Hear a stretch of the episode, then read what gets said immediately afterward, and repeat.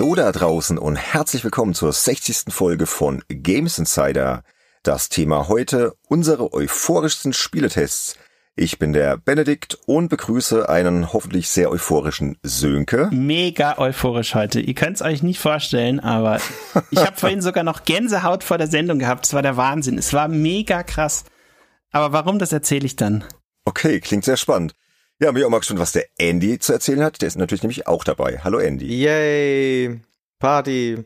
Sehr euphorisch. Natürlich, wie immer. Mega ekstatisch. ja, jetzt wo auch Sönkes Internet endlich wieder läuft oder was auch immer da eben nicht lief, jetzt läuft es. Deswegen ich glaube, es war Discord, was nicht lief. Aber vielleicht auch nur bei mir. Ich, ich weiß es nicht. Man weiß es nicht, man will es auch nicht wissen. Kann so viele Gründe haben. Ja.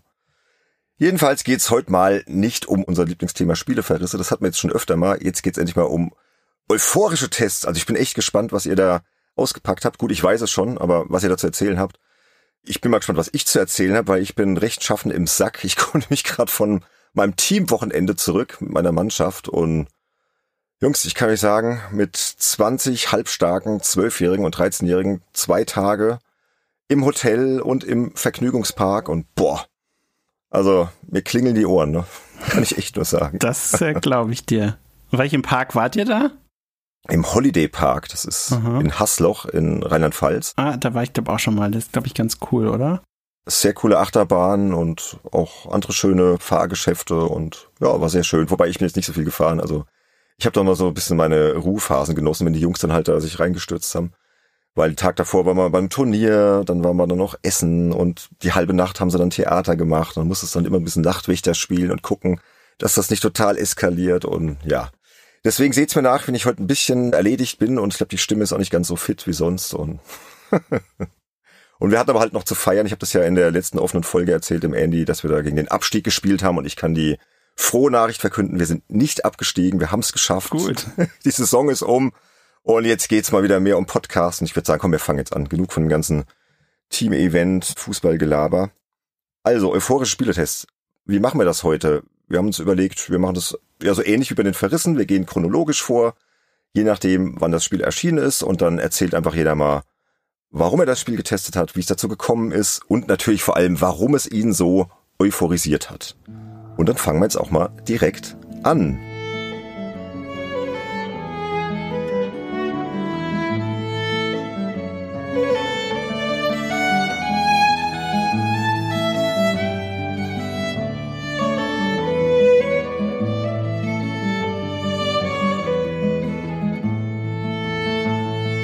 So, das erste Spiel ist vom Andy. Andy, du wolltest, glaube ich, schon immer mal in einem Podcast darüber erzählen, oder?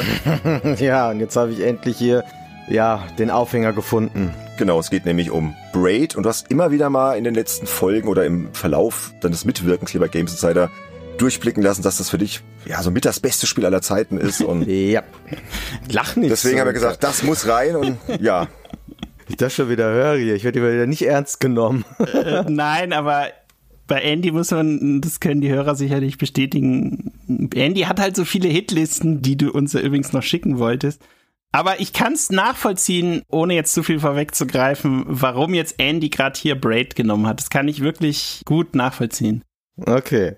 Ich nicht, weil ich nicht gespielt habe, aber gut, ganz kurz, paar Basics. Braid Action Adventure Release war 26. März 2008.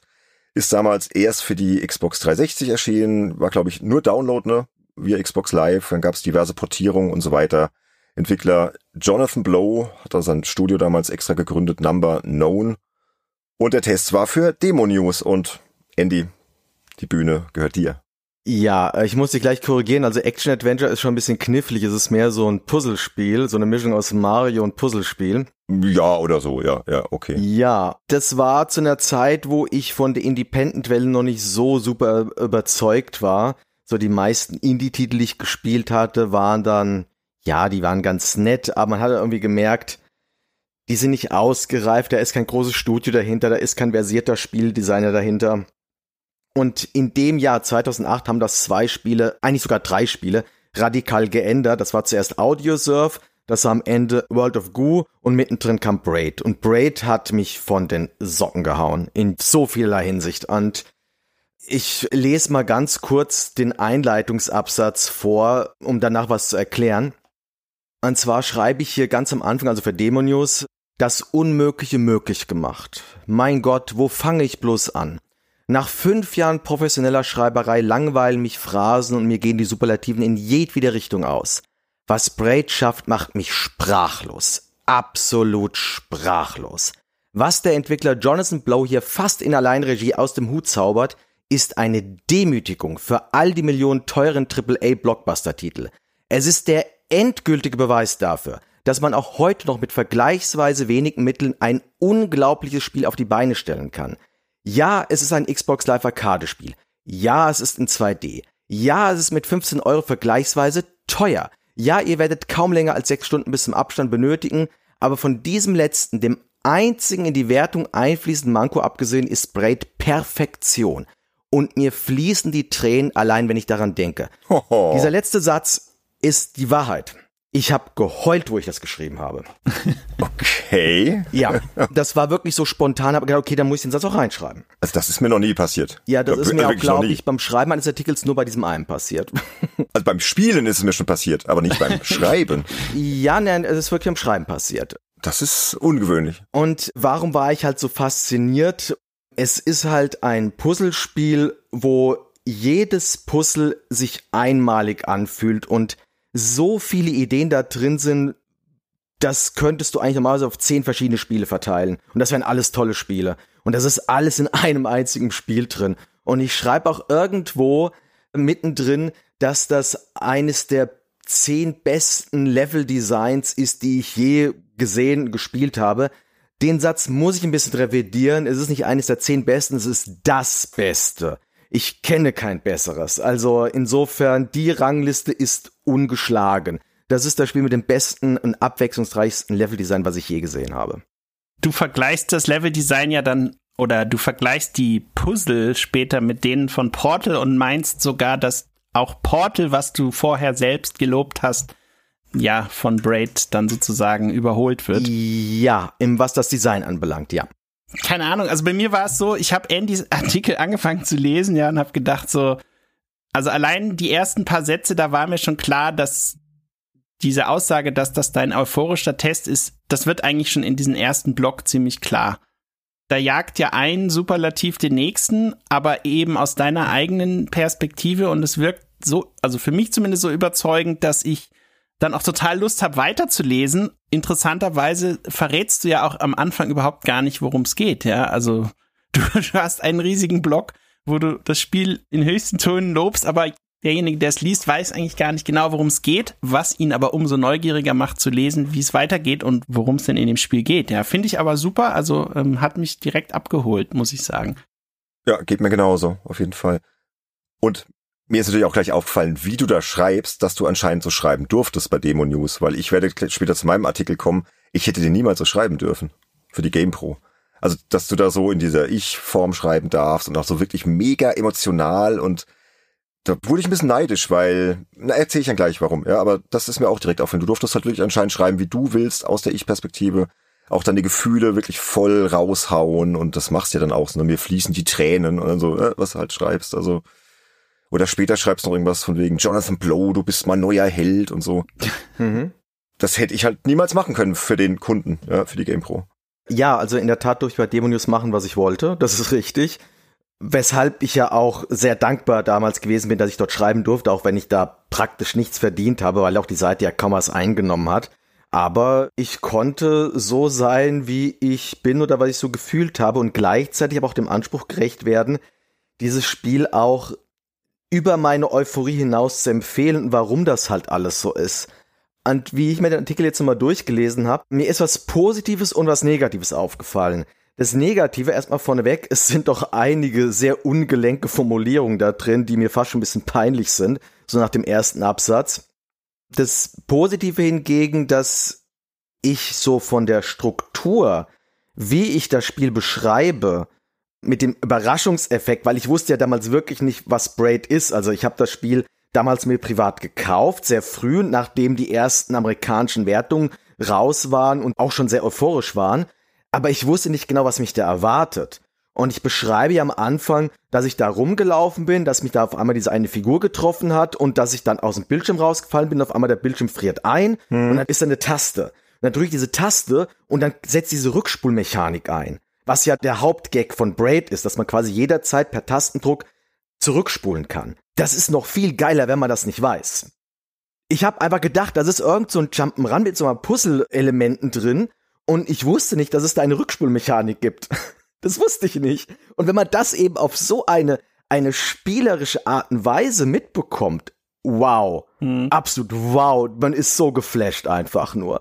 Was ich auch noch cool fand, ist, dass du in dem Absatz, wo es ja dann darum geht, die Zwischenüberschrift auch rückwärts geschrieben hast. Ja, genau. das ist eine meiner Lieblingszwischenüberschriften, die ich je geschrieben habe, denn ich hasse diese Zwischenüberschriften. Ja, ich dachte erst, es wäre so falsch aus dem Internet rauskopiert oder irgendwie Tippfehler beim Übernehmen oder so, aber nein, es ist natürlich gewollt. Lies doch mal bitte vor, Andy, was du da geschrieben hast in der Zwischenüberschrift. Soll ich jetzt wirklich vorlesen? Ja, lies doch mal vor, bitte. Du sollst jetzt mal hören, was du da geschrieben hast damals. Gnavna muss sie nee Ja, was hast du denn dabei gedacht? Oder hast du einfach einfach getippt und so immer gucken, was rauskommt? Äh, nein. Also du weißt schon, was das da heißt, oder? Nein, keine Ahnung. Lies doch mal andersrum. da steht zurück bis zum ah. Anfang. Du mal von rechts ah, ja, ja, ja. Oh mein Gott, ich dachte, du machst hier gerade einen Scherz mit mir, Benedikt. Leute, ich bin so mürbe, ich habe ja keine Ahnung. Ich habe übrigens auch vergessen, vor lauter Mürbheit zu erwähnen, dass wir natürlich alle Tests in den Shownotes verlinken. Ich glaube, das ist eine Info, die auch nicht so ganz unwichtig wäre. Ja, richtig. Damit man dann halt mitlachen und mitlesen kann. Also auch dieser Test ist in den Shownotes und auch alle anderen. Nee, ich habe es tatsächlich nicht gepeilt, ja. Ja. Ich habe die einfach so überflogen. So, Zwischenüberschriften interessiert mich nicht so, so. Schnell mal drüber, so. Wie gesagt, mürbe. Sorry. Ja, man guckt natürlich aufgrund der Verschreibung hin und wenn man dann Braid schon kennt, dann ja, macht man automatisch das, was, Gute Idee, was die meisten ja. wahrscheinlich da machen, nämlich es rückwärts zu lesen. Aber wenn man es nicht kennt, dann merkt man es vielleicht auch erst, wenn man mit dem Artikel durch ist und hat dann bei der Zwischenüberschrift das Aha-Erlebnis, was der Andy im Spiel beim ersten Mal rückspulen hatte, weiß ich nicht, aber finde ich auf jeden Fall eine coole Idee. Sehr coole Idee, ja, auf jeden Fall. Ja, und dann, was mich noch so ein bisschen stört im Nachhinein an dem Artikel, da sind so zwei Sachen, die miteinander verwoben sind. Das ist zum einen, Sönke, du hast es gerade schon erwähnt, ich erwähne Portal, ich erwähne Portal sehr, sehr häufig. Dabei soll es eigentlich um Braid gehen. Und das andere ist, dass ich in dem Zusammenhang auch versuche, meine damalige Portal-Wertung ja, nicht zu rechtfertigen, sogar so ein bisschen zu revidieren und sage, ja, ich habe da mal so 86 Punkte gegeben, ich müsste eigentlich 89 geben. Jetzt im Nachhinein müsste eigentlich noch mehr geben. Und was mich auch ein bisschen stört, ist, dass ich da sehr drauf rumreite, dass diese Spiele sehr kurz sind und dass das in die Wertung mhm. eingeflossen ist. Auch das würde ich heute nicht mehr so machen und würde auch bei der Wertung auf 94 Punkte übrigens raufgehen bei Braid. Das hatte ich mir nämlich aufgeschrieben als Frage an dich, weil du hattest 92 gegeben, was ja schon sehr, sehr gut ist, ne? Ja. Aber ob du mit einer längeren Spielzeit mehr gegeben hättest, aber jetzt sagst du ja schon, du würdest heute 94 geben. Genau, genau. Also, dass das nur 92 sind, lag wirklich nur an der Spielzeit, an nichts anderem. Mhm. Klar, das sind jetzt zwei Prozent Unterschied, aber das sind für mich zwei riesengroße zwei Prozent. So ab 94, da reden wir wirklich von, das habe ich zehn Spielen oder sowas gegeben, von 10.000, die ich je gespielt habe. Es ist halt für mich eines dieser ganz, ganz wenigen Spiele, wo ich sage, die sind perfekt für mich. Und das kann ich ja noch mal ein bisschen untermauern mit dem Fazit. Da beschreibe ich das auch. Da lese ich gerade mal das Fazit vor. Ich kenne so viele Pessimisten, die ständig rumjammern, buä, es gibt nur noch lieblose Fortsetzungen, heul, heute bestimmt alles der Kommerz, Schrei, Electronic Arts und Co. führen uns zum nächsten Videospiel-Crash. Ständig halte ich dagegen. Wartet es ab. Die Independent-Szene wird genau den nötigen Ausgleich schaffen, den es im Filmbereich bereits seit Jahrzehnten gibt. Bei Audiosurf musste ich noch einräumen, dass es vielleicht nur meine persönliche Begeisterung bezüglich Musik ist, die mich zur 90%-Wertung greifen ließ. Bei Braid fällt mir keine Ausrede mehr ein, außer einer. Es ist eigentlich zu kurz für eine hervorragend. Schließlich argumentierte ich so im Falle von Portal dabei den niedrigen Preis ignorierend. Doch zum einen gehören die 86% von damals zu den wenigen Wertungen, die ich im Nachhinein auf 89% annehmen würde, Ja, auch ich kann mich mal irren. Zum zweiten knobelte ich an Braid knapp doppelt so lang. Zum dritten motivierte mich die abartig schwere Sternsammelei mehr als die optionalen Portal-Rätsel. Und zum vierten halte ich das Leveldesign für so überirdisch gut, dass ich jetzt eines der bislang zehn besten aller Zeiten ansehe. Die Storys beider Spiele sind gleichermaßen zeitlos, aber kaum zu vergleichen. Portal ist komisch, Braid ist emotional. Wie kann ich das Lob am besten zum Ausdruck bringen? Ja, ich weiß. Ich sehe mich selbst als kreativen Menschen an, der glaubt, sich mit Regie und Design auszukennen. Bei praktisch jedem Spiel, egal wie gut es mir gefällt, gibt es Punkte, die ich anders machen würde, im Glauben, dass es danach besser sei. Bei Braid fällt mir nur der geringe Umfang ein und vielleicht noch das nicht meinem Geschmack ansprechend optische Design der Figuren. Den Rest würde ich ohne Veränderung genauso gestalten, entwickeln, produzieren und absegnen. Jonathan Blow, du bist mein neuer Held. Cooles Fazit. Aber da habe ich direkt mal die Frage, wer war denn dein alter Held bis dahin? Das ist mir irgendwie direkt gekommen. So, hä? Okay, wenn es der neue Richard ist. Garriott. Ah, okay, okay. Fällt mir jetzt so spontan, also was jetzt so Videospiel-Designer, Director anbelangt. Aber das ist eigentlich gar nicht mehr auf Videospiele-Produzenten bezogen, sondern ich habe da mehr so an so an diverse Regisseure gedacht, die ich mochte zu der Zeit. So James Cameron, Josh Whedon, später Alfonso Cuarón und so Leute, die äh, mich von ihrer Erzählart und wie sie Sachen umgesetzt haben, schwer beeindruckt haben. Und Jonathan Blow hat mich eben an Regisseur erinnert. Ich schreibe ja auch sehr häufig von Regie bei meinen euphorischen Kritiken, weil mir das sehr wichtig ist. Ja, da steckt hinter ein Auteur, Genau, der ja. das alles directed hat. Das Wort ja magst du, Wort. gell? Ich mag dieses Wort Ich unglaublich weiß, ich gerne. weiß. Ja. Ja. Und ich habe damals auch bei Demonius durchgedrückt, dass Braid ganz viele Preise am Schluss bekommen hat für die beste Spieleregie, für das beste Leveldesign, für die beste Musik basierend auf existierendem Material, weil das ist lizenzierte Musik, das ist auch etwas. Ich hasse Spiele mit lizenzierter Musik, weil ich jedes Mal raushöre, das ist einfach faul irgendwo irgendwelche Hits rausgenommen und dann in das Spiel reinkopiert. Natürlich mögen die Leute die Musik, weil es halt irgendwelche großen Musikhits sind. Aber Jonathan Blow hat total unbekannte Musik genommen und so perfekt ausgewählt, dass es sich so anhört, als ob diese Musik für das Spiel geschrieben wurde. Hm. Aber die hat schon existiert vorher. Die hat schon existiert. Ich weiß doch, die Webseite äh, GameSpot hat dem Spiel damals eine Auszeichnung gegeben für die beste Originalmusik, weil die nicht wussten, dass das lizenzierte Musik ist. Hm. Ist eine großartige Leistung, weil ich normalerweise immer raushöre, wenn eine Musik nicht speziell für ein Spiel geschrieben wurde, sondern halt eingekauft ist. Ich spüre das regelrecht. Und dort habe ich es nicht gemerkt. Ne, sehr schönes Fazit. Mir ist aber noch aufgefallen, dieser eine Satz, den du da schreibst. Ja, auch ich kann mich mal irren. das ist schon ein bisschen arrogant, Ja, oder? das habe ich mir in dem Moment auch gedacht. Ja, ich bin äh, sehr arrogant, das wisst ihr doch. Ja, ja, aber ne, ich finde, also dieser ganze Artikel ist so typisch Andy-Style. Ich meine, ich redigiere auch öfter Texte von dir.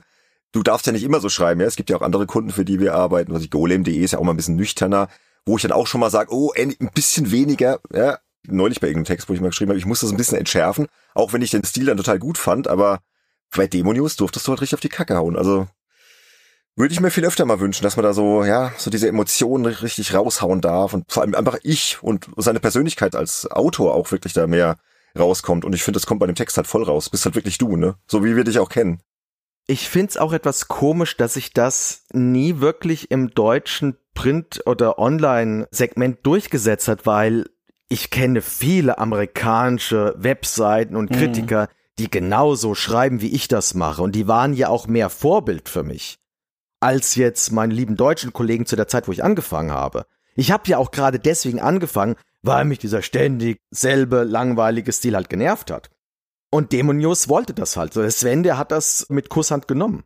Ja, finde ich auch gut so. Und es wurde ja auch immer besser jetzt in den letzten Jahren mit vielen Projekten, die es jetzt ja auch gibt, ne? Wasted.de, Superlevel.de und so. Aber damals zu dem Zeitpunkt, als der Artikel rauskam, es war ja auch 2008, 17.08.2008, um genau zu sein, da sind so Texte schon noch aufgefallen, gerade in Deutschland. Also hätte ich mir damals auch deutlich mehr gewünscht, auch bei meinem eigenen Text, zu dem ich gleich komme. Also. Ja, Andy, was mich noch interessieren würde, du schreibst ja dann später noch von dieser Suche nach so Sternen und du schreibst, darüber hinaus könnt ihr euch auf die Suche nach den Sternen begeben, deren Verstecke absichtlich mit zum bastardigsten gehören, was ich je in einem Spiel gesehen habe. Würdest du es immer noch so sagen? Ist das immer noch so? Ja, das einzige Spiel, was mir jetzt auf Anhieb einfällt, was zumindest mal in einem Punkt ähnlich bastardig ist, ist The Witness, was auch von Jonathan Blow ist. Was ein Zufall. Ja. Also er hat eben ein Rätsel drin. Also da ist der Stern, ist in der rechten oberen Ecke versteckt und zwar siehst du den auch nicht. Du weißt immer, dass der existiert. Und du kommst nur drauf, wenn du ganz am Anfang von dem Level eine Wolke beobachtest, die ganz oben links im Himmel startet und die sich ganz langsam bewegt. Wenn du da nicht wirklich minutenlang drauf starrst, wirst du es gar nicht mal wirklich realisieren, dass die Wolke sich bewegt. Und du kannst nur am Anfang, wo sie noch ganz links in der Ecke ist, kannst du auf sie draufspringen. Und dann musst du auf sie draufspringen und du musst dann so lange warten, bis sie ganz rechts in der Ecke ist. Das dauert über eine Stunde oder ich glaube sogar zwei Stunden, ich weiß nicht mehr genau. Und es gibt noch andere solche Verstecke, wo er sich einfach den fiesesten Scheiß ausgedacht hat. Mhm. Und in The Witness hat er sowas ähnliches mal gemacht, aber nur bei einem Rätsel. Das wäre die eine Frage. Und dann die andere Frage ist, es gibt ja jetzt viele Leute, die Braid vielleicht kennen, aber nie so richtig gespielt haben. Und jetzt soll ja noch mal irgendwie diese Anniversary Edition kommen. Ist die schon draußen oder noch nicht? Nee, ne? Nein, die ist leider noch nicht draußen. Also Jonathan Blow ist halt so einer, der lässt sich halt nicht aus der Ruhe bringen. Der hat auch bei The Witness hat er sich bös Zeit gelassen und irgendwann war das Spiel halt einfach fertig und jetzt hier bei der Braid mh, Neuauflage bin ich halt mal gespannt, ob es inhaltlich eins zu eins ist.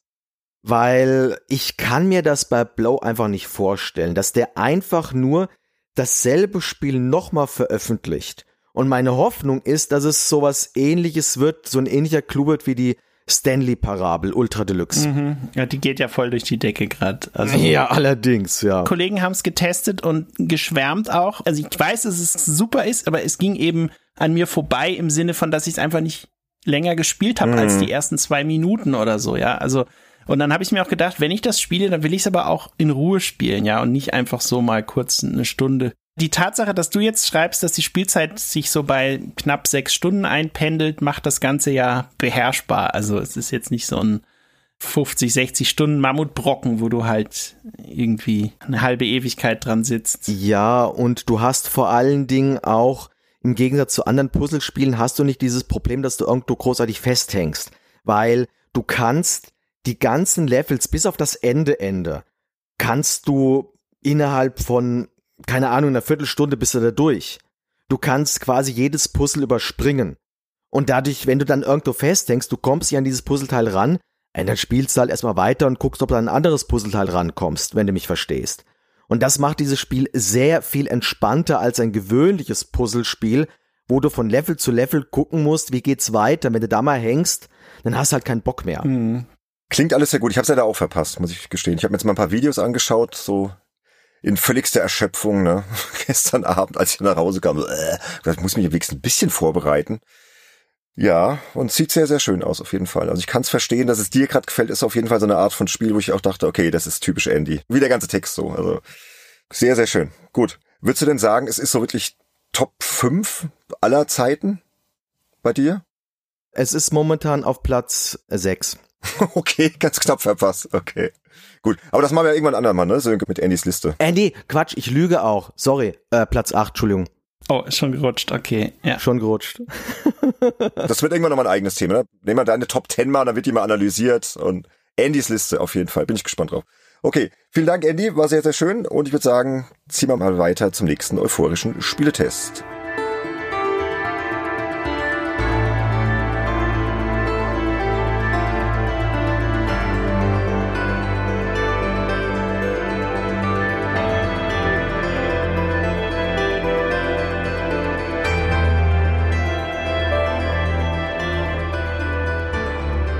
Ja, der nächste Test ist von mir und zwar mein Test zu Mass Effect 2 in der GamePro Ausgabe 3000, äh, 3 2010. 3000. Alter, ich bin so durch. Das spielt das Spiel. Warte mal. Warte mal, nochmal, nochmal. Stell dir vor, 3000 Game Manuel, alles, alles, alles schneiden, alles schneiden. Alles Lass schneiden. es drin. Nein, jetzt zu spät. Jetzt warte nochmal. Nein, der Manuel entscheidet, ob es lustig ist und lässt es dann drin. Ja, okay, dann rede ich jetzt einfach weiter. Mal viel Spaß beim Schneiden. Genau, also GamePro Ausgabe 3 2010 und ich habe das Heft auch hier. Ich hole mir das jetzt gerade mal raus. Der Witz war, ich habe meine ganzen alten GamePro Ausgaben bei meiner Mutter im Keller gelagert und ich wohne nicht mehr bei meiner Mutter und die wohnt ein bisschen weiter weg. und hatte jetzt auch keine Zeit mehr, das zu besorgen. Und was habe ich dann gemacht in meiner Verzweiflung?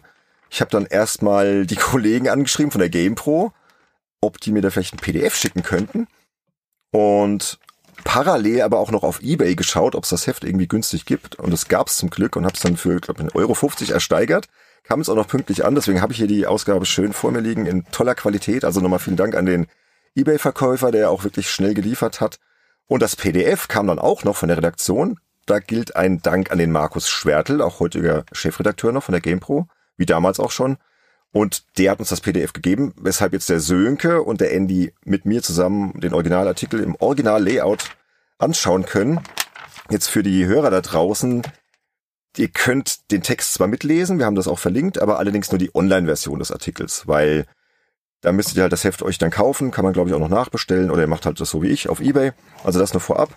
Wir widmen uns jedenfalls dem Printartikel, weil der ist auch ein bisschen aufwendiger als die Online-Version und vielleicht das Wichtigste, was mir da ins Auge sticht oder warum ich es gewählt habe, ich glaube, das ist mit die höchste Wertung, die ich jemals vergeben habe. Ich habe dem Spiel damals 93 Prozent gegeben, kam ja für Xbox 360 raus damals und habe ich nie wieder gemacht. Und ich habe jetzt auch lang drüber nachgedacht, ob die Wertung gerechtfertigt ist. Keine Ahnung.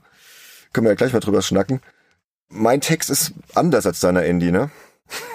Der ist halt so ein typischer GamePro Printtest so, ja, ja. aus diesen 2010er Jahren, sag ich mal, einfach ein schöner Vierseiter, sehr viele Extrakästen, auch sehr vollgepackt mit Zusatzinfos und dann noch Video auf DVD, was man da noch sieht, ein Faktenstreifen auf der rechten Seite, das ist auf Seite 57, paar Extrakästen zur Collectors Edition, zu den Fahrzeugmissionen per Download, die Importfunktion vom ersten Teil, dass du den Charakter da halt transferieren kannst, was noch so neu ist, so dieses Eingreifen-Feature und so weiter. Also schon sehr typisch Print irgendwie.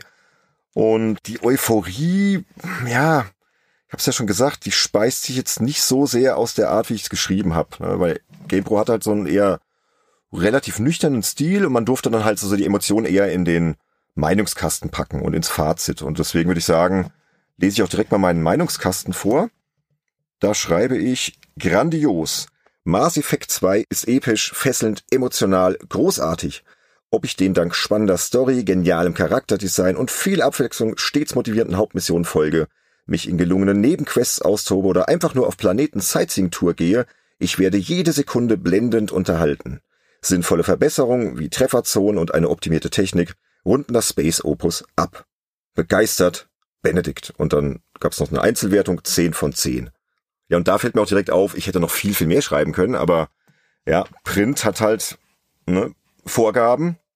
Man sieht ja auch den anderen Meinungskasten hier vom Kollegen Markus Schwertel nebendran. Mhm. Exakt genauso lang, wahrscheinlich. Exakt genauso lang, naja. Ja. Auf ein paar Zeichen Unterschied wahrscheinlich. Das ist so ein bisschen generisch alles, ne? Und dann gibt's rechts ja noch den Testkasten mit den ganzen Einzelwertungen, Grafik, Sound, Bedienung, Game Design, Story, Spielfeld, Umfang, dann noch so Einzelfazit von anderen Redakteuren, vom Henry Ernst, vom Kai Schmidt, Markus eben und von mir. Und dann noch das Gesamtfazit, da schreibe ich dann, brillant inszenierter Rollenspielshooter, der mit packenden Missionen, reihenweise interessanten Charakteren, tiefgründiger Story und mega Spielwelt tagelang auf höchstem Niveau unterhält. Kaufen, Ausrufezeichen und dann halt die Gesamtwertung 93. Und das ist halt typischer GamePro-Stil und mir gefällt das heute gar nicht mehr so, muss ich echt zugeben. Also es ist mir zu generisch. So, es ist ein sehr professioneller Test, ich glaube auch, dass der inhaltlich ganz gut ist, dass da alles drin ist, was du wissen musst, so als Kenner von Mass Effect, aber auch als Nicht-Kenner. Ich habe da noch ein bisschen geguckt. Wir haben ja gesagt, wir suchen uns mal schöne Stellen raus. Mir ist da jetzt keine Stelle so wirklich aufgefallen, wo ich heute sagen würde, oh, da kommt die Euphorie besonders raus. Oder man merkt regelrecht, dass ich total begeistert bin. Also vielleicht den Einstieg noch so ein bisschen. Ich weiß nicht, habt ihr da irgendwelche Stellen gefunden? Wo ich wirklich schmunzeln musste, war natürlich vom leider schon verstorbenen Henry Ernst, dieser ganz kurze Satz, Alien Sex und coole Action, genau mein Ding. Also ja, ja. musste man gleich mal wieder schmunzeln irgendwie. Und ansonsten habe ich bei deinem, aber auch bei dem Meinungskasten von Markus, aber es ist eben Print. Wenn du selber Printhefte machst und mitmachst, dann denkst du dann nochmal anders drüber und weißt, warum das alles so ist. Aber man hat schon das Gefühl, du hättest da, glaube ich, ja, einfach eine ganze Seite nur Meinungskasten schreiben können oder vielleicht auch zwei komplette Seiten, ja. Es werden im Grunde genommen alle wichtigen Features durchgegangen und man kann sich dann auch ohne groß gespoilert zu werden ziemlich genau vorstellen, wie das alles funktioniert, ja. Und wenn natürlich die GamePro damals für sich beschlossen hat oder gesagt hat, das ist uns halt wichtig und das muss an unsere Leserschaft vermittelt werden, dann hat der Test ziemlich genau diese Erwartungen erfüllt, ja. Ja, genau, das ist ein guter Punkt. Ich meine, nochmal der Vergleich zu Andys Test. Andy sagt ja schon, er hat sich das privat gekauft. Er hat da jetzt auch nicht so viel Geld für gekriegt. Das war wirklich so ein Liebhabertest, ja. Und das merkt man aber halt auch. Da waren da vielleicht auch nochmal ein, zwei Rechtschreibfehler drin oder Formulierungen, die man vielleicht dann rausredigiert hätte. Ich habe noch ein paar Kommafehler gefunden und so, ja. Also jetzt bei Andy. Das ist halt eine ganz andere Art von Test einfach, ja. Du kriegst halt als Freelancer da diese Vorgabe, ja hier vier Seiten, Mass Effect und mach mal und dann musst du halt das so an das Medium anpassen. Ne? Und ja, also ich tue mir das ein bisschen schwer heute, weil mir ist das zu uneuphorisch für eine 93, ja. Also ich finde den Anfang noch ganz okay. Also den würde ich gerne noch kurz vorlesen. Da schreibe ich direkt zum Einstieg, befriedigt lehnen wir uns zurück und genießen den Abspann von Mass Effect 2. Wahnsinn, was wir als Commander John Shepard in den vergangenen 40 Stunden alles erlebt haben. Ein packendes Abenteuer voller Emotionen, Überraschungen und Entscheidungen auf Leben und Tod liegt hinter uns. Und dann erzähle ich noch so ein bisschen so bla bla bla. Also führt jetzt ein bisschen zu weit. Das gefällt mir noch ganz gut, weil es so ein bisschen so wirklich mit Euphorie auch beginnt, ja. Aber auch hier gefällt mir nicht, dass ich halt wir schreiben musste. Man durfte damals nicht ich schreiben. Ich hätte es ganz anders formuliert heute. Also schade. Viel Potenzial verschenkt, meiner Meinung nach. Beim Anfang habe ich noch gedacht, ich weiß nicht, wie das Spiel jetzt ausgeht. Ich gehe aufgrund deiner Aussage im ersten Absatz davon aus, dass der Held überlebt weiß nicht, vielleicht spoilert man da jetzt auch, wenn es dann heißt, nee, nee, um Gottes Willen. Klar, ich meine, er kann ja auch sterben im Sinne von Game Over und du fängst dann wieder neu an, aber ich meine jetzt mit überlebt, dass er halt dann sozusagen die Cutscene am Ende des zweiten Teils überlebt und dann noch weiterlebt und ja, das fand ich so ein bisschen so, hm, spoilert der mich da hier eigentlich gerade, ja? So, das habe ich so vorhin gedacht. Mm, gibt ja mehrere Enden und so. Genau, genau. Aber das war so einer meiner Gedanken, die dann so kamen, ne, ohne jetzt groß darüber nachgedacht habe. Aber andererseits finde ich es cool, dass du eben dieses Zurücklehnen und den Abspann anschauen, das signalisiert halt, ja, der hat halt wirklich bis zum Ende sich durchgebissen und der weiß, wovon er spricht. Genau, also insofern, das kann man auf jeden Fall so machen, aber ich glaube, der Artikel hätte noch vier extra Seiten gut vertragen. Ja, oder mehr Individualität einfach so, halt mehr ich. Ne? Das gefällt mir heute einfach gar nicht mehr so. Ich kann der Andy noch was dazu sagen. Ja, ich komme ja gar nicht mit klar mit dem Ding, um ehrlich zu sein. Also ich finde, ganz ehrlich, ich hasse Extrakästen. Und das Ding ist ja ein einziger Extrakasten, habe ich das Gefühl. Mir ist das Ding auch total unübersichtlich, deswegen. Und ja, wie du schon sagtest, das liest sich viel zu nüchtern für mich auch. Das ist die 93 Prozent. Ich sehe die 93 Prozent. Ich sehe auch, dass du das Spiel grandios fandest dadurch. Aber wenn ich da schon diese Einzelwertung da sehe, das ist alles so, boah, mit diesen Plus- und Minus-Dingern. Ja, ja, ja, ja, Wahnsinn, ne? Allein diese ganzen Unterkategorien, die dann jeweils nochmal Pro und Contra bekommen und noch jeweils eine Einzelwertung. Ich meine, da hast du dann, ich kann mal zählen, eins, zwei, drei, vier, fünf, sechs Unterkategorien als Wertungen und dann hast du nochmal vier Spielspaßwertungen von vier Redakteuren und dann die Gesamtwertung. Ja, das ist, war aber halt damals so. Die hatten immer so diesen Vollständigkeitsanspruch ja, nichts weglassen, alles muss rein und die Importfunktion und wie kann der Charakter aus Teil 1 ins Spiel kommen und dann gibt's noch eine Collectors Edition. Deswegen tue ich mir nämlich auch so schwer, aber es war nun mal die höchste Wertung, ne, die ich jemals vergeben habe. Wie gesagt, von der Wertung her glaube ich, das ist alles Einzige, was mich von der Wertung ein bisschen gewundert hat. Also, ja, das Spiel ist umfangreich, aber eine 10? Also, das ist ja nach dem Motto, besser geht's nicht. Und ich meine, also Rollenspiele oder auf mehr als Action-Rollenspiele, da gab's doch schon welche, die jetzt über Mass Effect 2 hinausging und ja, ich habe eine Lösung geschrieben. Ich weiß, wie umfangreich das Spiel ist. Ja, das stimmt. Da hätte man wahrscheinlich einen Punkt weniger geben können. Oder ich sogar zwei, weiß nicht. Ja. Eine 9 ist da schon gerechtfertigt. Also wenn man es eben als Action-Rollenspiel, ist ja kein reines Rollenspiel, also ein reines Rollenspiel, hätte ich schon eine dreistellige Stundenzahl erwartet, für eine 10 wohlgemerkt. Kommt ja auch immer drauf an, was Umfang ist. Umfang ist ja nur Spielzeit. Das ist ja auch, was alles in der Spielzeit drinsteckt.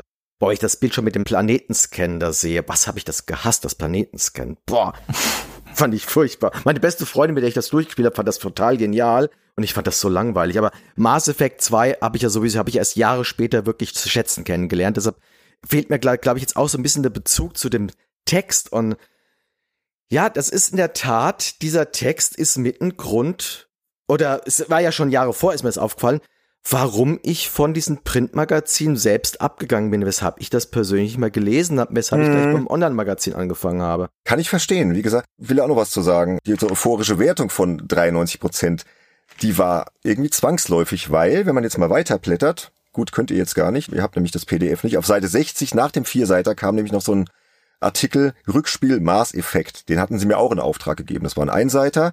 Und da sollte ich mir den ersten Teil nochmal anschauen was auch gut war, weil ich hatte den nur ganz kurz gespielt und habe den dann auch nochmal sehr, sehr ausführlich gespielt, um halt dann Mass Effect 2 auch seriös bewerten zu können, bevor ich das dann durchspiele.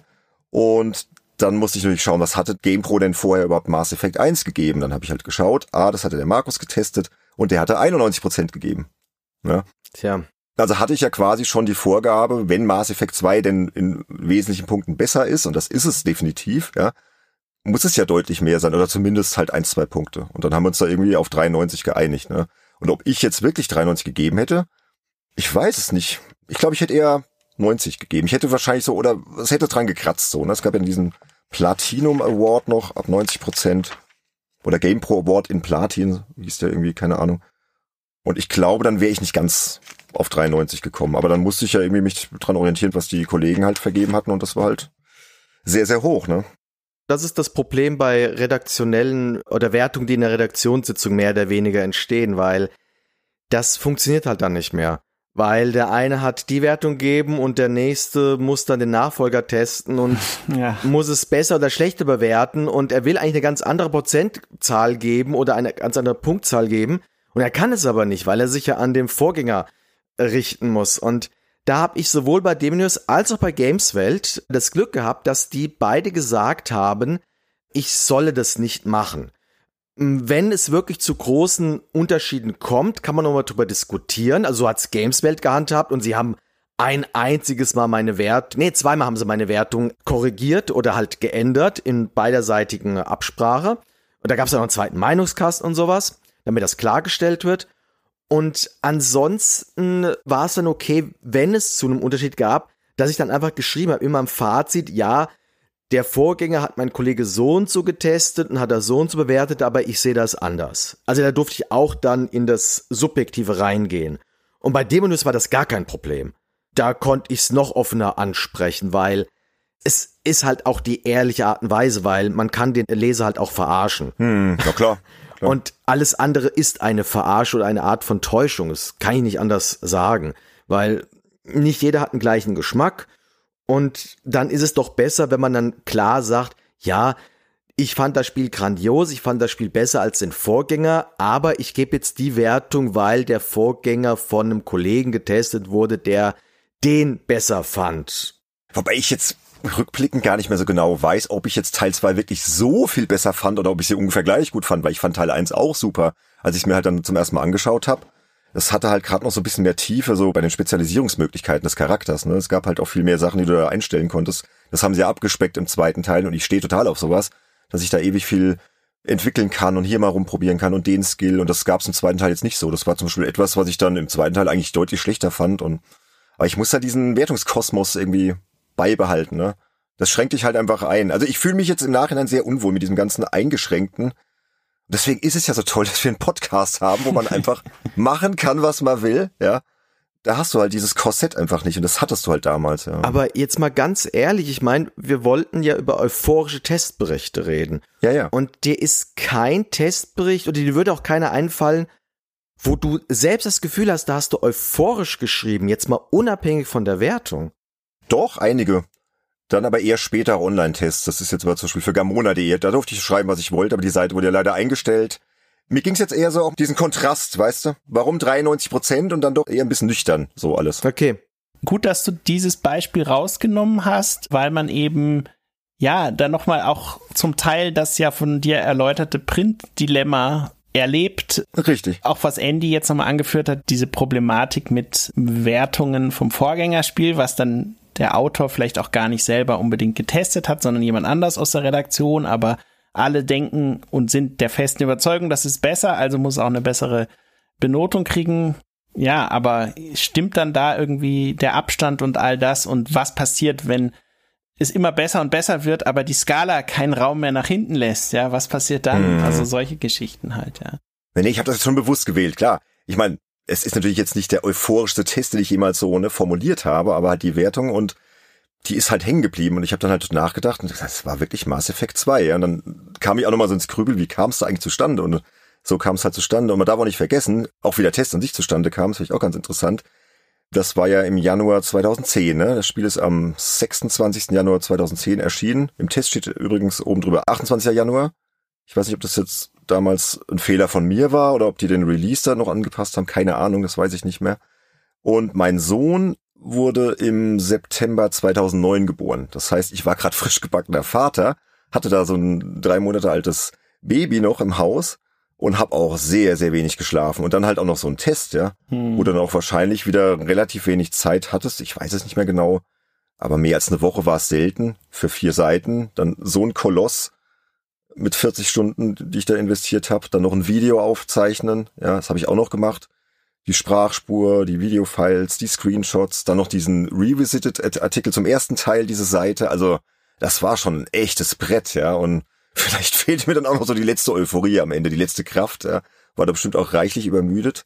Ich weiß es nicht. Also das ist da alles irgendwie reingeflossen. Und deswegen, ja, habe ich den auch dann bewusst mal raus, ja, gepickt. Und was man auch nicht vergessen darf, ist dieses Print-Dilemma mit der Bezahlung, ne? Also ich habe mal in meinen Rechnungen geschaut, will jetzt hier nicht die genauen Summen nennen, aber es war so ein ja, mittlerer dreistelliger Bereich, würde ich sagen, ja, war die Bezahlung. Und das ist halt für eine ganze Woche harte Arbeit, wo dann wirklich, keine Ahnung, 10, 12 Stunden durchackerst, halt auch nicht so viel, ne? Mhm. Muss man sagen. Ja, und vielleicht ist das das alles so ein bisschen in den Text auch noch reingeflossen, dass er halt dann, ja, irgendwie, ich war begeistert vom Spiel, also ich habe jetzt nicht gelogen oder so, ja, aber dass er halt dann, ja, es war eine Auftragsarbeit zu einem sehr, sehr guten Spiel wo mir halt gesagt wurde, okay, du testest das jetzt und du musst dich aber auch ein bisschen dran orientieren, was der erste Teil bekommen hat und bitte halte dich an unsere Vorgaben, artikeltechnisch, Extrakästen ne, und Schreibstil und ja, so kommt das dann zustande ne, als Freelancer. Hm. Also ich habe gerade noch mal kurz geschaut, das Datum stimmt, das scheint wohl der Release für die deutsche Version gewesen zu sein, das war anscheinend zwei Tage später. Die gibt zumindest mal ein paar Seiten auf Wikipedia steht das jetzt. Das ist ein bisschen widersprüchlich, weil auf Wikipedia steht zuerst 28.01. Deutschland, dann steht aber an der Seite, dass es für Australien gilt, in Europa was der 29.1. Es wird wohl stimmen. mm, ja. Aber die Wertung, gell, also wenn ich so drüber nachdenke, ne. Also da gab's Spiele danach, die mich auf jeden Fall mehr gefesselt haben, ne? Skyrim allein, also. Wobei das ist, da bin ich ein bisschen so, ne? Ja, es sind ja noch sieben Prozent nach oben offen, also. ja, aber würde ich Skyrim mehr als 93 geben? Hm. Ja, oder The Last of Us ist auch so ein Spiel was jetzt für mich einen höheren Stellenwert hat. Weiß nicht, würde ich wahrscheinlich auch keine 93 geben. Ja, schwierig. Elden Ring, ne, Andy, unser Lieblingsspiel.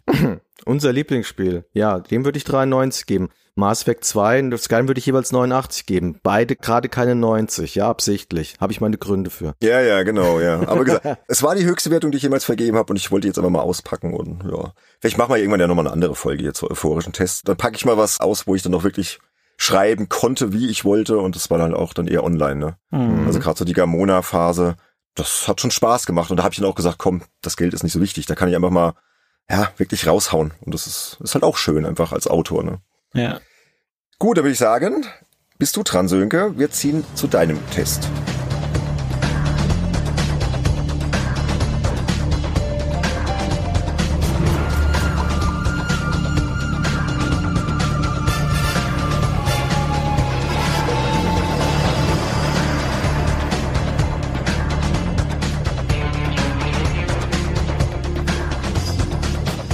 Sönke, was für ein Spiel, was für ein Test, was für ein Medium? Ich habe es eigentlich genauso gemacht wie bei der letzten Folge mit den Verrissen. Ich bin wieder auf Critify gegangen, habe mir nochmal die alten Wertungen angeschaut von meinen Tests, die dort aufgelistet sind. Und habe dann geschaut, welchem Spiel habe ich denn die höchste Wertung gegeben. Und dieses Spiel, dem ich die höchste Wertung gegeben habe, ist nicht etwa Just Cause 2, was ich jetzt hier rausgesucht habe, sondern es ist Red Dead Redemption, was mich damals wirklich extrem fasziniert hat und es auch immer noch tut. Und dann habe ich den Test von Red Dead Redemption rausgesucht auf Basis einer größeren PDF-Sammlung, die mir der Richard Löwenstein dankenderweise hat zukommen lassen, habe das nochmal gelesen und dann fiel mir jetzt aber wieder auf, das ist auch schon so lange her, dass ich in dem Preview von Red Dead Redemption, was ich auch geschrieben hatte und auch in dem Preview zum Online-Modus, das ich auch geschrieben hatte und überhaupt alle anderen Previews, da habe ich so klassische, eher klassische Previews gemacht, aber beim Test ausgerechnet ein ganz anderes Format, nämlich so ein Tagebuchformat mhm. aus dem Perspektive des Helden, der sozusagen ja so ein Tagebuch schreibt an seine entführte Frau, falls er versterben sollte, wie er diese ganze Situation gerade erlebt. Ja, das so so ist der ganze Test. Die Idee war halt, macht man halt irgendwas Kreatives, so weg von dem klassischen Test. Wie könnte man das angehen? Was würde da funktionieren? Und es geht halt dann los mit so einer Tagebucherzählung erster Eintrag, so und so viel da, was weiß ich, Monat im Jahr äh, 1892 oder wann auch immer das spielt, so geht es ganz los. Und dann dachte ich mir, hm, liest sich richtig cool, ist super spannend, nimmt auch nicht zu viel vorweg. Aber als ich dann nochmal ganz durchgelesen hatte, wusste ich halt viel über das Spiel und war auch mega neugierig, nochmal Red Dead zu spielen. Aber die Euphorie war, durch das Tagebuchformat konnte man die nicht irgendwie überall reinbringen, ja. Also weil der Held kann sich ja nicht mhm, selbst mhm. voller Euphorie beschreiben, wie er alle umbringt, ja. Zum Beispiel. Gut, könnte er schon. Könnte er schon, würde halt nicht zum Helden des Spiels unbedingt immer passen, ja. Und dann dachte ich mir so, hm, nee, also der Artikel, der funktioniert nicht, den müssen wir nochmal im Rahmen einer anderen Artikelanalyse in der Zukunft besprechen. Vielleicht, weiß ich nicht, die äh, verrücktesten Artikel, Schreibideen, wobei das jetzt mit dem Tagebuch jetzt auch nicht so innovativ ist. Das haben viele andere vor mir sicherlich auch schon gemacht, aber ich habe es dann halt da mal versucht und es, glaube ich, hat ganz gut funktioniert. Aber ich habe dann meinen Test zu Just Cause 2 gefunden und erinnere mich auch noch lebhaft daran, wie ich wirklich richtig Spaß mit diesem Spiel habe. Ja, also ich habe echt Laune gehabt, das zu testen und einfach alles in die Luft zu jagen, was irgendwie sich in die Luft jagen lässt, was ja auch der Fokus bei diesem Spiel ist. Es fängt so ein bisschen schon mit dem ersten äh, Fließtextabsatz an. Ich kann es ja mal kurz vorlesen. Und zwar geht's los wie folgt. Es ist der Wahnsinn. Jetzt zoomst du schon seit 50 Minuten mit einem Kampfjet durch den Luftraum von Panau, eine Insel mit einer simulierten Fläche von 1000 Quadratkilometern, die gut im Pazifik gelegen sein könnte. Palmen und Straßen, atemberaubende Brückenkonstruktionen, spektakuläre Hochhäuser, riesige Windkraftanlagen, modernste Flughäfen und sogar eine von zwei Zeppelinen getragene, über dem Meer schwebende Disco hat der Inselstaat vorzuweisen.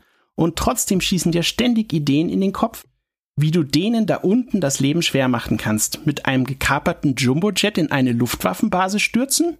Etwas fies, aber munitionssparend per Lastenhubschrauber einen LKW aus zwei Kilometern Höhe auf eine Raffinerie fallen lassen? Brillant, gleich mal ausprobieren.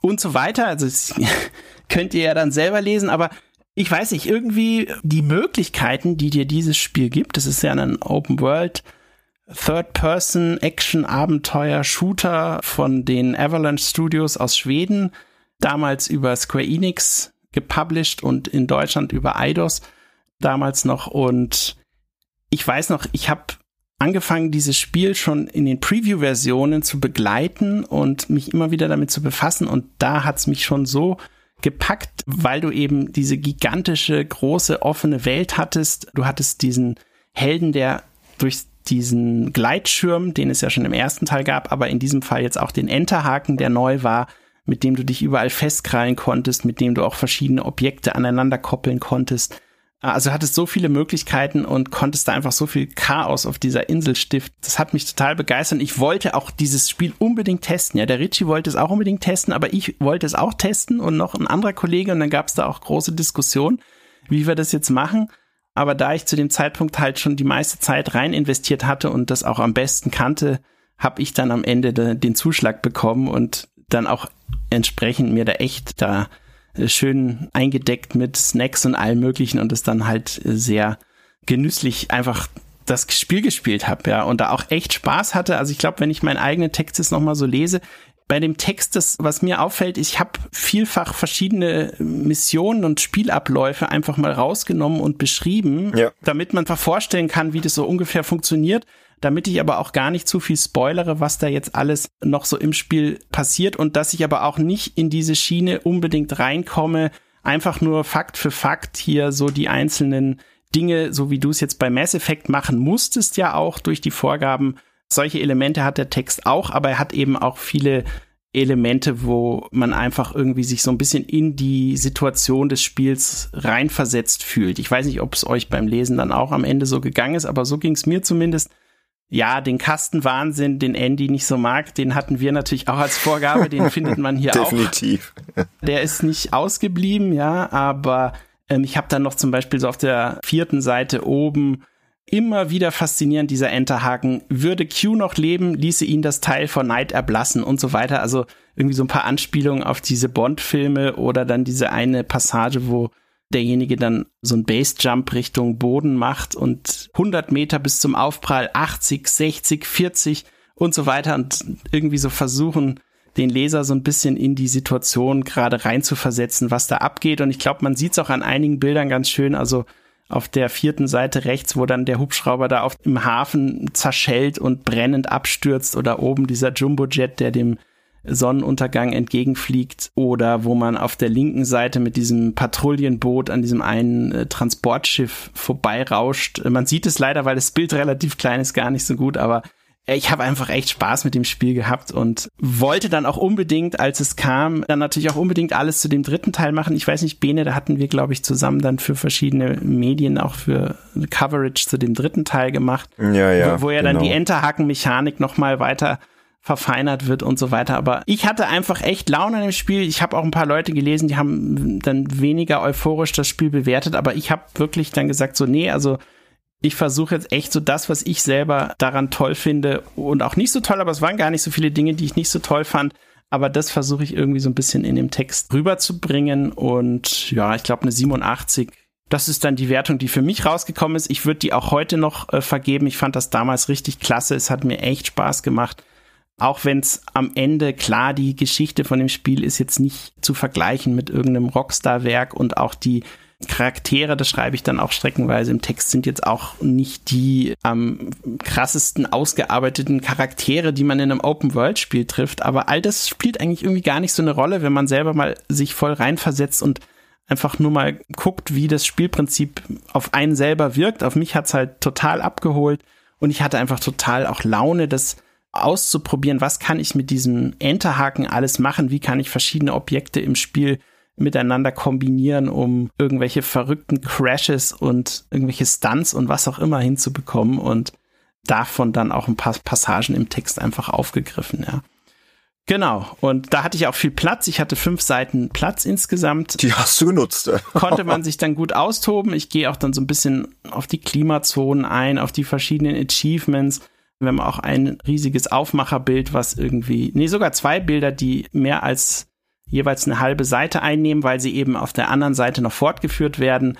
Die passen auch ganz gut. Man kann sich da ganz gut vorstellen, also zum Beispiel auf der Doppelseite zwei, also auf der dritten und vierten Seite, wie der Rico sich da mit seinem Enterhaken an dem Hubschrauber festkrallt und kurz davor ist, sich an den Hubschrauber ranzuziehen, die wiederum von oben mit den MGs auf ihn schießen, während das passiert und so. Also das Spiel, das hat mich damals echt geflasht und auch technisch hat es mich richtig begeistert und ich hatte viele Open-World-Spiele bis dahin äh, gespielt, aber das hat mich echt so. Und ich fand es auch cool, dass das eben kein Rockstar ist und auch kein so ein Mega-Entwickler mit hunderten Leuten, sondern das ist, Avalanche ist jetzt auch nicht das kleinste Studio mittlerweile mehr, aber damals hatten sie noch nicht so einen großen Namen, wie sie jetzt hatten und die haben halt damals halt echt was richtig Starkes auf die Beine gestellt, ja. Hat auch gut abgeschnitten, auch bei den anderen Medien. Also. Ja, und wenn du dir auch anschaust auf YouTube, wie viele Videos es zu diesem Spiel gibt, wo die Leute mit dem Enterhaken Sachen probieren, also das kam bei der Community halt auch super gut an. Die Leute haben einfach echt Spaß mit dem Spiel gehabt, ja. GamePro auch 89 Prozent gegeben. Der Tobi, der hat das, glaube ich, getestet da bei denen und der hat das ja sogar noch höher bewertet. Wir haben aber auch hier einen zweiten Meinungskasten von dem Herrn Kollegen Benjamin Kratsch, der hatte nur eine 8.1 gegeben, finde ich jetzt persönlich eigentlich viel zu niedrig. Kann man sich aber drüber streiten. Was hat er nochmal geschrieben? ich glaube, ihm waren die Militärbasen zu schwach bewacht oder so, ich weiß nicht mehr genau. Zu schwach bewacht? Also er wollte mehr Gegenwehr. Ja, ich, ich glaube mehr KI Noch mehr wegballern. Gegenwehr in den Militärbasen oder so. Was ich im Nachhinein ein bisschen schade finde, ist, dass bei uns die zweite Meinungskästen letztendlich, die hätten eigentlich doppelt und dreifach so lang sein müssen. Da hätte man noch mehr Platz denen einräumen müssen. Ja, vor allem, mir fehlt so ein bisschen dein eigener großer Meinungskasten. Ja, also mein Meinungskasten ist eigentlich der Artikel fast schon selber, könnte man sagen, ja. Ja, aber so was rausstechendes, wo du mal wirklich du persönlich, dann auch ja, ich sagen kannst, genau. so weißt du so. Ja, weil ihr habt ja auch immer du geschrieben, ne? Das habe ich ja mit dem Richard in der äh, Making Max Folge zu 360 Live auch nochmal thematisiert, diese du-Anrede, warum Richtig, das so ja. war. Könnt ihr euch ja mal anhören, für die, die es noch nicht gehört haben. Genau, aber letztendlich, wenn man das Heft über längere Zeit gelesen hat, wusste man eigentlich schon so, der Fließtext, das ist so eine Mischung aus einerseits Analyse des Spiels, aber meistens auch der Meinung, die der Autor des ganzen Artikels halt hat, ja. Also das wusste der 360 Live-Leser damals, dass das mhm. eigentlich in erster Linie sehr stark dann auch geprägt ist von dem persönlichen Meinung des Autors. War bei uns halt im Magazin einfach so und die zweite Meinung war dann halt so ein Gegenpol dazu, ja. Mhm. Aber ich habe den gerade hier nochmal neben meinem Test liegen. Also ich habe jetzt hier das PDF geöffnet am Bildschirm und nebendran die GamePro liegen. Man sieht schon, dass es halt auch aus dieser Zeit stammt. Das Spiel ist ja auch 2010 erschienen. Also der Test ist dann irgendwie, keine Ahnung, ein paar Wochen nach meinem Mass Effect 2 Test erschienen. Es ist schon eine ähnliche Machart, ne? Ja, klar. Die Aufmachung, der Vorspann. Ich glaube, ZÜs, also Zwischenüberschriften, ja doch, habt ihr auch drin gehabt. Ihr habt teilweise große Bilder, hatte ich dann beim Mass Effect auch drin, ja, wo man was ein bisschen rausstellen kann, die vielen Extrakästen, habt ihr da oben noch Plus, Minus und, und außerdem. Also es erschlägt mich schon fast ja, ein bisschen. Ja. Also ich finde schon den Mass Effect 2 Test sehr voll, aber der ist ja fast noch mal voller, oder Andy? Also der ist ja schon, boah. Also der, der knallt ja völlig rein. Was dem Spiel aber vielleicht gerecht wird, weil es ja auch so, so eine geile Mischung hatte, wo es halt ständig knallt und du kannst alles machen. Und ich glaube, es passt ganz gut bei dem Spiel jetzt aber auch, ne, dass da wirklich so eine wilde Mischung ist aus allem. Also so wirkt auch so ein bisschen der Test einfach von der Aufmachung, ne? Ja, du wirst lachen. Genau deshalb gefällt er mir besser. Weil es in der Tat zum Spiel passt. Das ist auch sehr chaotisch, aber es passt halt zu dem. Es ist halt auch auf eine Seite mehr verteilt. Das merkst du halt auch. Ich habe da schon mehr das Gefühl, dann einen Text zu lesen und nicht ein paar Kästen mit einem Text drumherum. Hm. Und vom Schreibstil her, also ehrlich gesagt, ich habe eigentlich, nachdem ich das Ding gelesen habe, eigentlich nur eine Frage an dich, Sönke. Warum nur eine 8,7? du kritisierst ja so gut wie nix. Ich meine, äh, am Schluss machst du das mit Charakteren, denen fehlt ein bisschen an Profilen Kantigkeit. Und ich kann mir jetzt schon vorstellen, dass es valide und objektive Argumente gibt, weshalb du da jetzt keine 9 raushaust. Aber wenn man das so liest, also ja, warte ich am Schluss eine ja. 9. Also ich weiß nicht, es freut mich ja, dass die Begeisterung im Text dann auch rüberkommt. Das finde ich natürlich super. Äh, wir hatten da, glaube ich, auch recht viel Feedback im Forum dann dazu. Generell haben wir sehr viel Feedback im Forum nicht zum Spiel als solches, sondern auf die Artikel und wie sie geschrieben wurden bekommen, weil wir da auch tatsächlich das hatten, was du bei Demo News hattest, nämlich diese Freiheit zu sagen, okay, ich mache es jetzt mal so oder ich baue einen Artikel wie Memento auf und fange halt irgendwie rückwärts an und drösel das bis zum Anfang auf oder wie auch immer. Das ist süß. Konntest du einfach machen, wie das gerade lustig war, so, solange es halt irgendwie am Ende sich wie eine runde Sache anfühlte, ja. Und das war's, fühlte es sich für mich. Also der Ritchie, der hat ja auch die einzelnen Texte immer noch sehr akribisch dann mit den Autoren besprochen und da hat er aber gar nichts zu meckern gehabt. Im Gegenteil, er fand es, glaube ich, ein bisschen schade, dass wir nicht noch mehr Seiten für das Spiel reserviert hatten. Ist aber immerhin Spiel des Monats geworden bei uns, hat also diesen Award dafür auch bekommen und die GamePro hatte 89 gegeben. Ich glaube, man hätte da vielleicht auch noch ein, zwei, drei Punkte hochgehen können. Liest sich so. Finde auch, es liest sich auf jeden Fall eher wie eine 90. Ich habe voll Bock, das endlich mal zu spielen. Ich habe es nie gespielt. Um ja, spiel's mal. Spiel's mal. Damals, es ist wirklich so gewesen damals, und ich habe auch nebenbei immer wieder PC-Spiele ausprobiert, so ist es nicht, ne? Aber wenn du Just Cause damals auf der Konsole eingelegt hast, das war so ein geiles, von der Technik auch, so ein geiles Erlebnis und wie das alles ineinander gegriffen hat, das hat dich echt weggeblasen. Und das Spiel sieht auch wirklich so aus wie auf diesen Bildern, ja? Also, und das war halt zu, zu 360 Zeiten, also jetzt ja auch schon, wann war es? 2010 dieser Test. Ja, einfach eine technische Meisterleistung meiner Meinung nach, die sie da abgeliefert haben, die auch ihren Ruf als Entwickler untermauert haben. Und ich glaube, das Spiel hat sich so knapp 1,5 Millionen Mal allein bis September 2010 verkauft, also innerhalb vom halben Jahr. Also es lief auch für die im Verkauf ziemlich gut, glaube ich.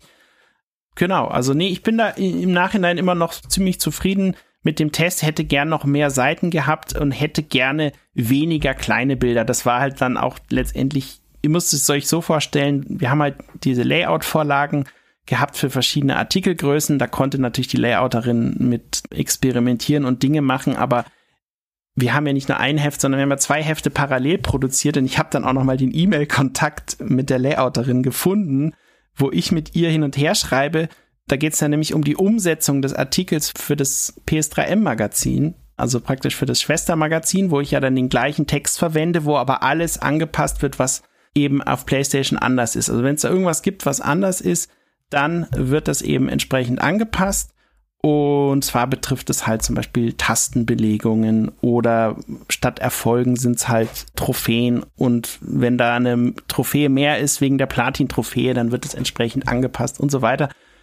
Und ich habe ihr dann irgendwie, wir hatten im PS3M aus irgendeinem Grund, ich glaube wegen Anzeigen oder wie auch immer, hatten wir eine Seite weniger Platz und mussten verschiedene Elemente rausschmeißen. Und dann habe ich ihr eine E-Mail geschickt, die kann ich jetzt nicht vorlesen, weil sie viel zu lang ist, aber und dann habe ich am Ende geschrieben, die E-Mail muss man so ungefähr fünf, sechs Minuten lesen, bis man die komplett gelesen hat. Und Wie bitte? Fünf bis sechs Minuten?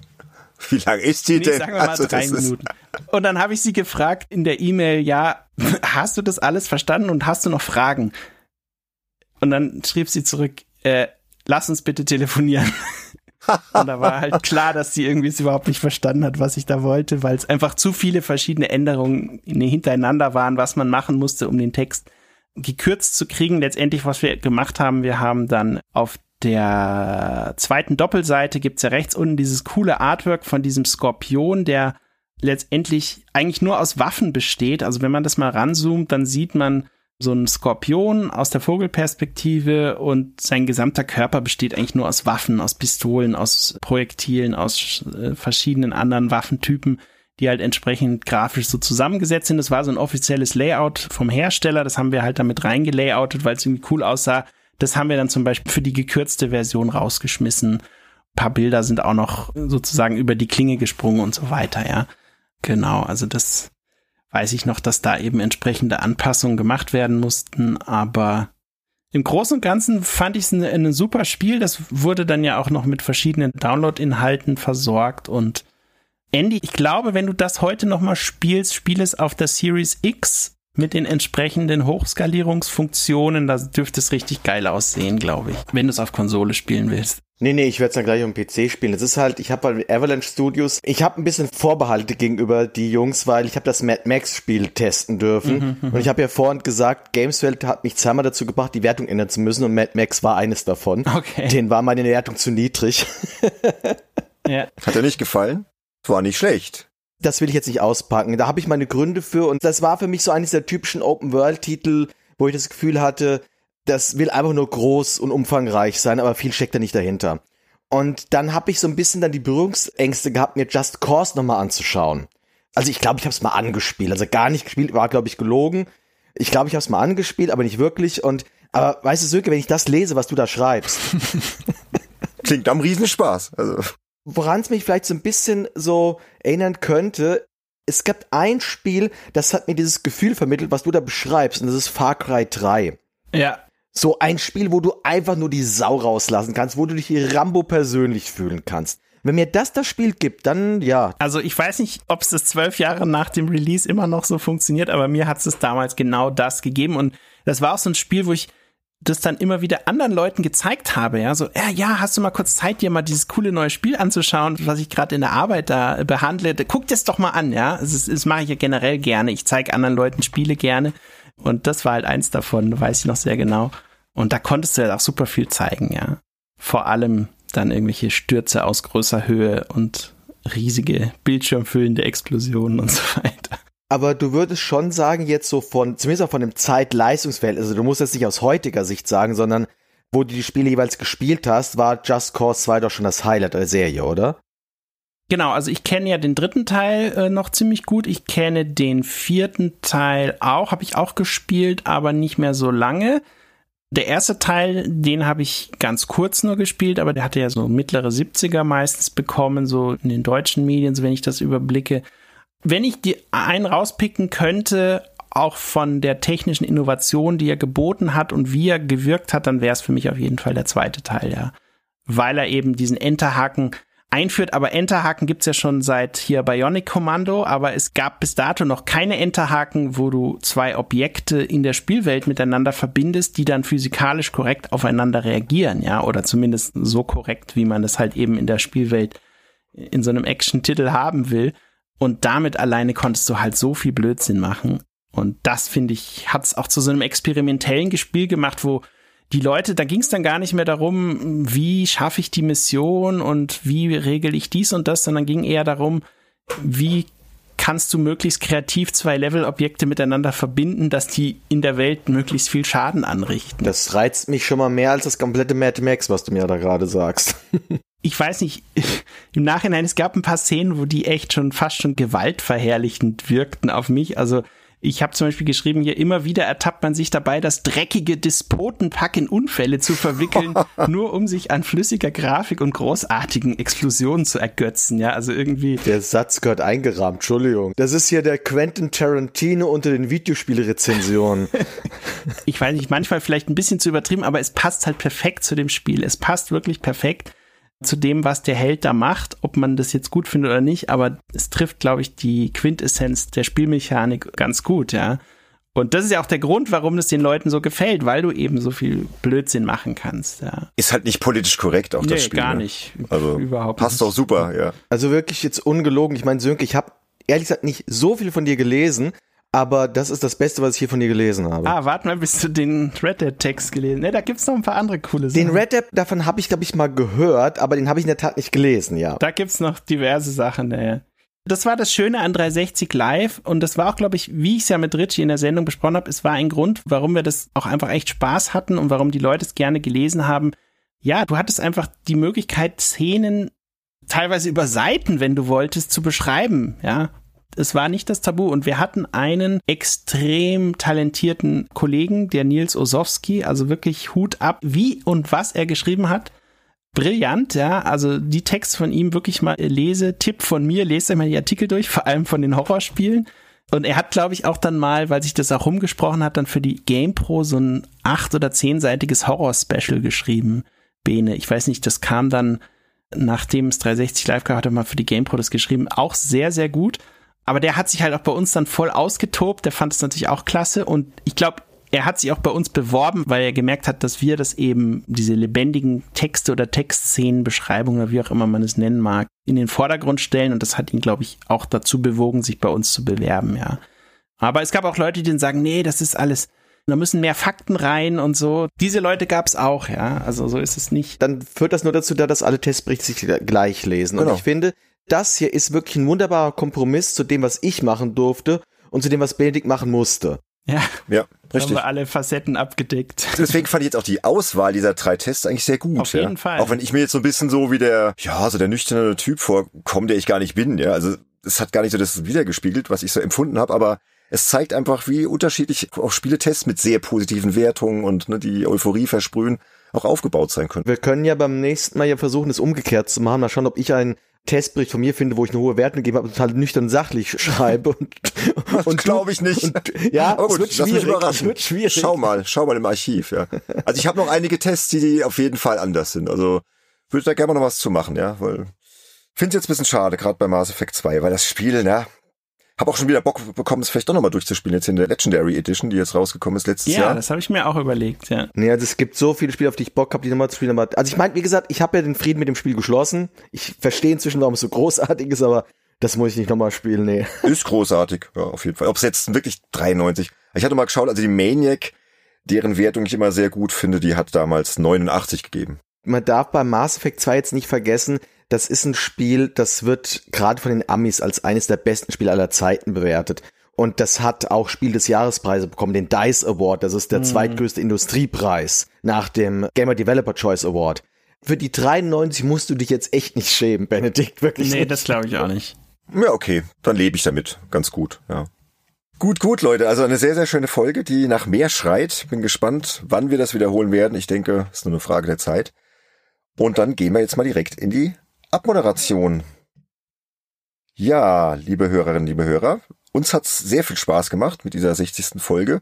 Erzählt doch mal, was ihr davon gehalten habt. Ja, kommt wie immer auf unseren Discord-Server, gibt uns Rückmeldungen, Ja, vielleicht fallen euch ja noch andere Artikel von uns auch ein, wo ihr sagt, hey, da warst du noch viel euphorischer, die wir schon nichts vergessen haben. Man weiß es nicht, ja. Und gebt einfach mal Rückmeldungen, könnt uns auch via Social Media kontaktieren, Twitter, Instagram, Facebook, die ganze Kiste. Könnt uns natürlich auch einen Beitrag schreiben auf unserer Webseite www.spielejournalist.de oder ganz klassisch eine E-Mail info@spielejournalist.de. Die kommen alle bei mir raus. Wird alles bearbeitet. Wir freuen uns da immer wieder über Rückmeldungen von euch. Ja, und vergesst auch bitte nicht, uns auf Apple Podcast und Spotify liebevolle Bewertungen zu geben, denn das hilft uns, dass wir weiterhin sichtbar bleiben und vielleicht dann doch noch den einen oder anderen Hörer auf uns aufmerksam machen. Richtig, weil wir würden gerne noch ein bisschen weiter wachsen. Ne? Die Entwicklung ist sehr gut, aber Wachstum nach oben ist immer schön. Und dafür brauchen wir eben euch und eure Unterstützung. Und es ist ein sehr, sehr gutes Stichwort, denn es wird mal wieder Zeit, unsere treuesten Hörerinnen und Hörer zu ehren, die uns via Patreon oder Steady unterstützen. Alle ab der 9-Euro-Klasse einflussreicher Insider werden hier geehrt. Und Sönke, das ist wie immer dein Job. Genau, also fangen wir natürlich wieder an mit den Super Insidern, die jeweils ab 25 Euro dabei sind. Vielen Dank an euch. Das ist der S. Paul, Thomas Jeising und Toni Petzold.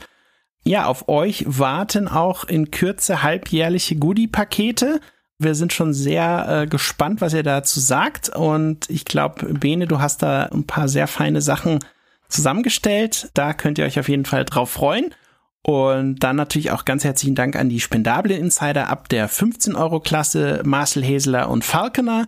Ebenso viel ganz herzlichen Dank an die einflussreichen Insider äh, ab der 9 Euro Klasse. Das sind der Berthold Meyer, Matthias Peitz, Nick Stabel, Nils Götte, Sebastian Essner, Sebastian Hamers, Tim Hildebrand und neu dazu Erik Gabler. Vielen Dank an euch und natürlich auch die, die in kleineren Klassen noch mit dabei sind. Herzlichen Dank an euch alle. Und ja, ich wollte es eigentlich vor der Sendung sagen, lest euch erstmal die Artikel durch und hört euch dann die Folge an. Das ist natürlich jetzt viel zu spät, aber ich glaube, die funktioniert besser, die Folge, wenn ihr alle Texte komplett gelesen habt. Genau, aber das habt ihr bis hier jetzt eh schon gemerkt. genau, wie gesagt, alles in den Show Notes drin, aber ich sag mal, der treue Games Insider Hörer weiß ja, dass wir immer ausufernde Show Notes haben und alles verlinken und der schaut schon automatisch nach, denke ich mal. Ne? Also einfach mitlesen, Spaß haben, ansonsten einfach unseren Ausführungen so lauschen, was ihr ja schon getan habt, denn die Folge ist jetzt vorbei. Ey Leute, ich bin so mürbe, ne? Zwei Tage Kindergeschrei. Halt mir noch in den Ohren und ich glaube, wir machen jetzt mal Feierabend hier. Ich sage nur ganz kurz, wie es hier weitergeht. Und zwar im Juni gibt's noch zwei weitere Folgen, die Folgen 61 und 62, exklusiv für unsere Unterstützer. Die erscheinen wieder wie gewohnt freitags, und zwar am 17. Juni und am 24. Juni 2022. Und mal schauen, was wir da Schönes für euch haben wird hier noch intern diskutiert, aber ich bin mir sicher, es wird wieder absolut euphorisch und großartig. Genau wie diese Folge und diese Spieletests, die wir heute besprochen haben. In diesem Sinne, Andy Sönke, vielen, vielen Dank für die schöne Folge und vielen Dank alle da draußen fürs Zuhören. Bis bald. Tschüss. Bis bald. Ciao. Ciao, ciao.